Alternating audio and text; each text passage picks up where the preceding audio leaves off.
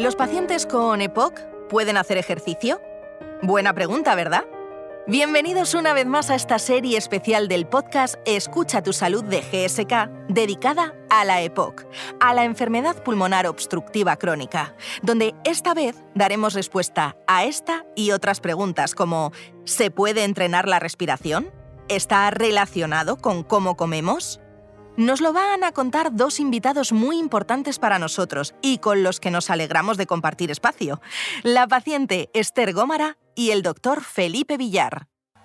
Hola, hoy estamos con Esther y vamos a hablar de la EPOC, pero no solo la EPOC como enfermedad, sino como prevención o como manejo de la misma para intentar que nuestros pacientes estén lo más controlados posibles, que tengan una buena calidad de vida, ¿no?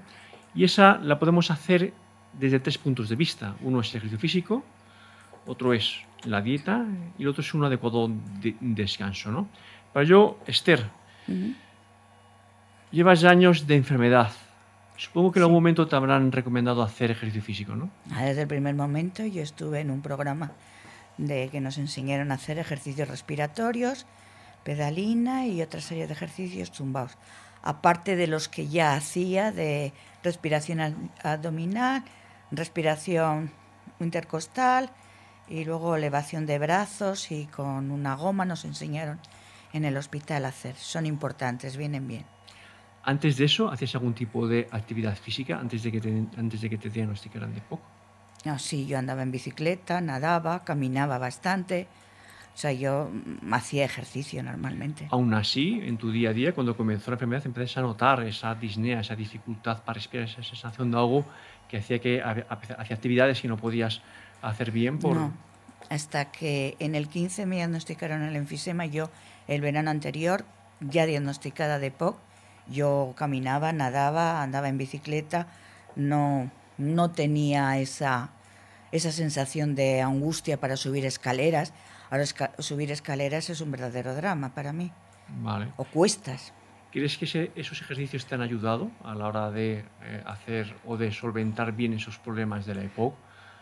Hombre, las cuestas, por ejemplo, son muy duras para mí. Después que tuve el neumotoras, estuve muy bien una temporada. Me hicieron una broncoscopia y estuve francamente bien. ¿Y en el día a día, lo que es eh, comer, vestirte, ducharte? Pues me cuesta comer como bien, despacio, porque tengo que evitar, si se me va por otro sitio lo paso fatal, pero como bien, tengo apetito. ¿Los ejercicios esos crees que te ayudan a solventar mejor o a soportar mejor este tipo de esfuerzo? Hombre, pues quizá, no sé si los dejará de hacer como me sentiría, no lo sé. Supongo, me han dicho que me ayudan, pues yo me lo creo.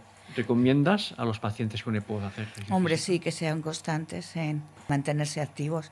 Es bueno para mantener. Entonces, ves un beneficio, ¿no? Sí, veo un beneficio. Pero nosotros en nuestro día a día, en las consultas, sí que lo vemos. Es decir, sobre todo porque eh, sabemos que cuando un paciente se agudiza o un paciente empieza a progresar en su enfermedad, muchas veces va a necesitar de esos músculos, va a necesitar de ese sistema cardiovascular, que es luego el que nos ayuda a que todos sus esfuerzos sean bien tolerados por el paciente. ¿no? Por lo tanto, nosotros siempre ya, desde el, o desde el minuto uno en el que un paciente es diagnosticado de POC, el realizar ejercicio físico es importante, ¿no? Bien con una serie de ejercicios que nosotros le recomendamos o bien con la ayuda de rehabilitadores. ¿En algún momento te han mandado o has sido atendida por algún rehabilitador? Sí, sí. Estuve yendo, pues me parece que fue un mes, tres días en semana, o no recuerdo bien si eran todos los días de la semana, de lunes a viernes y la verdad que me fueron muy bien. Mm, reconozco que salí bastante cambiada. Exacto, los, los realizadores hacen un trabajo excepcional y muy importante. Sí, sí, estupendo. No solamente nos dan las pautas de inicio, sino de cómo eh, resolver situaciones de estrés físico que nos pueden ayudar a la hora de que tengamos una mejor calidad de vida. un poco la ansiedad en esos momentos.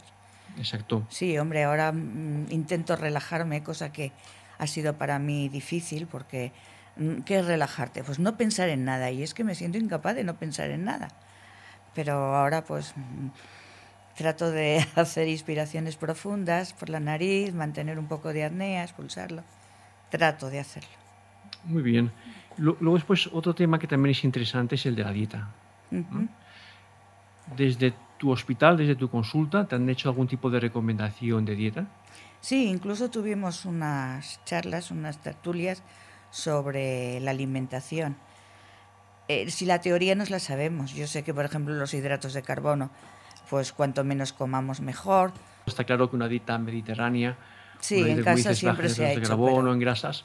Sí, pero es, que esa dieta se ha hecho en mi casa siempre, guisar con aceite de oliva, tomar muchas verduras, muchas frutas eh, y carne y pescado alternando, legumbres, o sea, en mi casa se ha hecho eso siempre, desde que soy pequeña y luego en mi casa cuando estoy casada.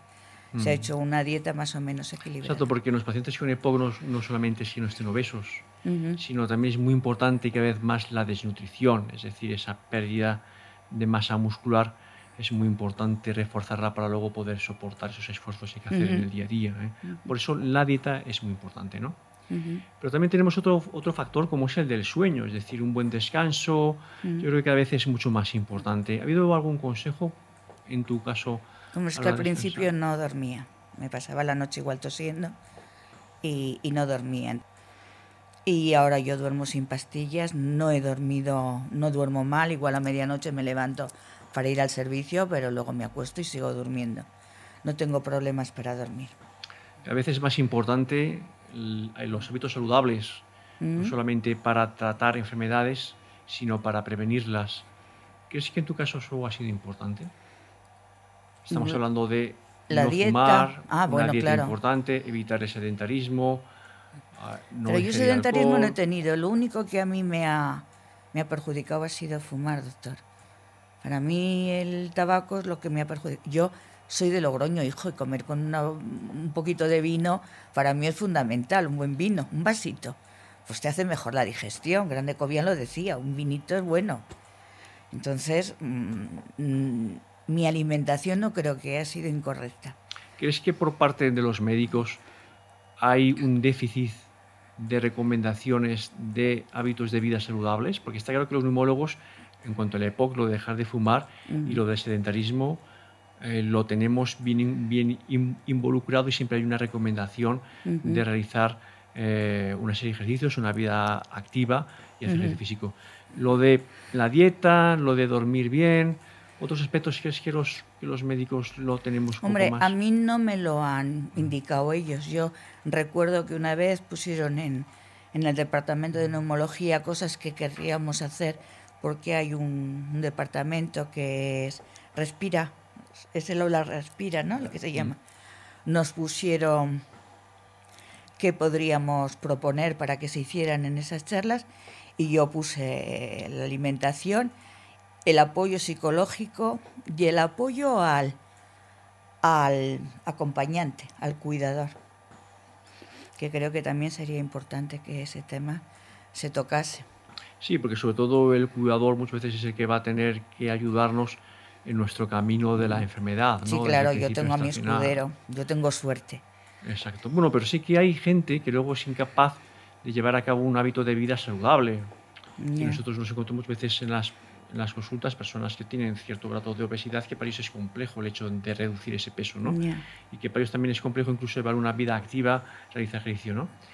Y eh, ahí hay un déficit por parte de los profesionales, por parte nuestra, a la hora de intentar que el paciente tenga un buen conocimiento de la enfermedad. Es decir, que no solamente le tengamos que decir lo que tiene que hacer, uh -huh. sino que conozca bien en qué consiste su enfermedad y cómo intentar prevenirla o cómo, o cómo intentar manejarla. ¿no? Uh -huh. Y eso es muy importante ¿no? para todos los pacientes. Uh -huh. Sí, la teoría yo creo que en concreto nos la sabemos todos, doctor, la teoría. Muchas veces lo malo es ponerla en práctica, porque un bocata de chorizo es que, vamos, le gusta a todo el mundo, ¿no? Entonces sabemos que eso, hombre, de vez en cuando no viene mal, pero no es lo más aconsejable en nuestro estado, en nuestra enfermedad. Pero bueno, yo me quejo que por la mañana esto está plano y le pregunto a la doctora, ¿y esto por qué es? Porque luego se me termina hinchando el abdomen. Es la forma de, de, respirar. Para finalizar, ¿qué recomendaciones de hábito de vida saludable harías a los pacientes que tienen EPOC? Pues, o a la población general, porque en el fondo es sí. algo que nos involucra a todos, ¿no? Pues bueno, no fumar, beber en su justa medida, comer bien, frutas, verduras, una dieta variada, mediterránea, caminar, aunque solo sea caminar, porque es de los ejercicios que creo más completos y bueno, si te gusta nadar, pues nadar, y si no puedes nadar, pues te compras un churro y flotas con el churro y haces ejercicios en el agua. O sea, para todo hay solución menos para quedarse quieto. Exacto, yo, yo añadiría un buen descanso, eso es importante. Exacto, sí. Y sobre todo que los profesionales de la medicina seamos capaces no solamente de dar esas recomendaciones, sino de encontrar tiempo también para darlas, ¿no? Estar distraídos y buscar entretenimientos amenos. Exacto, mantener la mente activa, ¿no? Exacto. Muchas gracias, Esther. No hay de qué, doctor. Qué interesante todo lo que hemos hablado durante este programa. Sin duda, no se pueden cuestionar los beneficios que aportan unos hábitos de vida saludables basados en el ejercicio, el estilo de vida activo y una buena nutrición, incluso cuando hablamos de pacientes con EPOC. Muchas gracias Esther, Felipe y también a vosotros, nuestros oyentes ahí detrás, por hacer posible un programa más del podcast Escucha tu salud de GSK. Muy pronto, más. Y estaremos encantados de compartir otros cuantos minutos para hacer que la EPOC deje de ser esa gran desconocida. No olvidéis consultar el portal GSK Pacientes para encontrar más información contrastada, útil y de interés sobre la EPOC. Es el momento de cuidar tu salud respiratoria dando aire a la EPOC, luchando por un pulmón sano para un futuro sano. Para más información, consulte con su médico.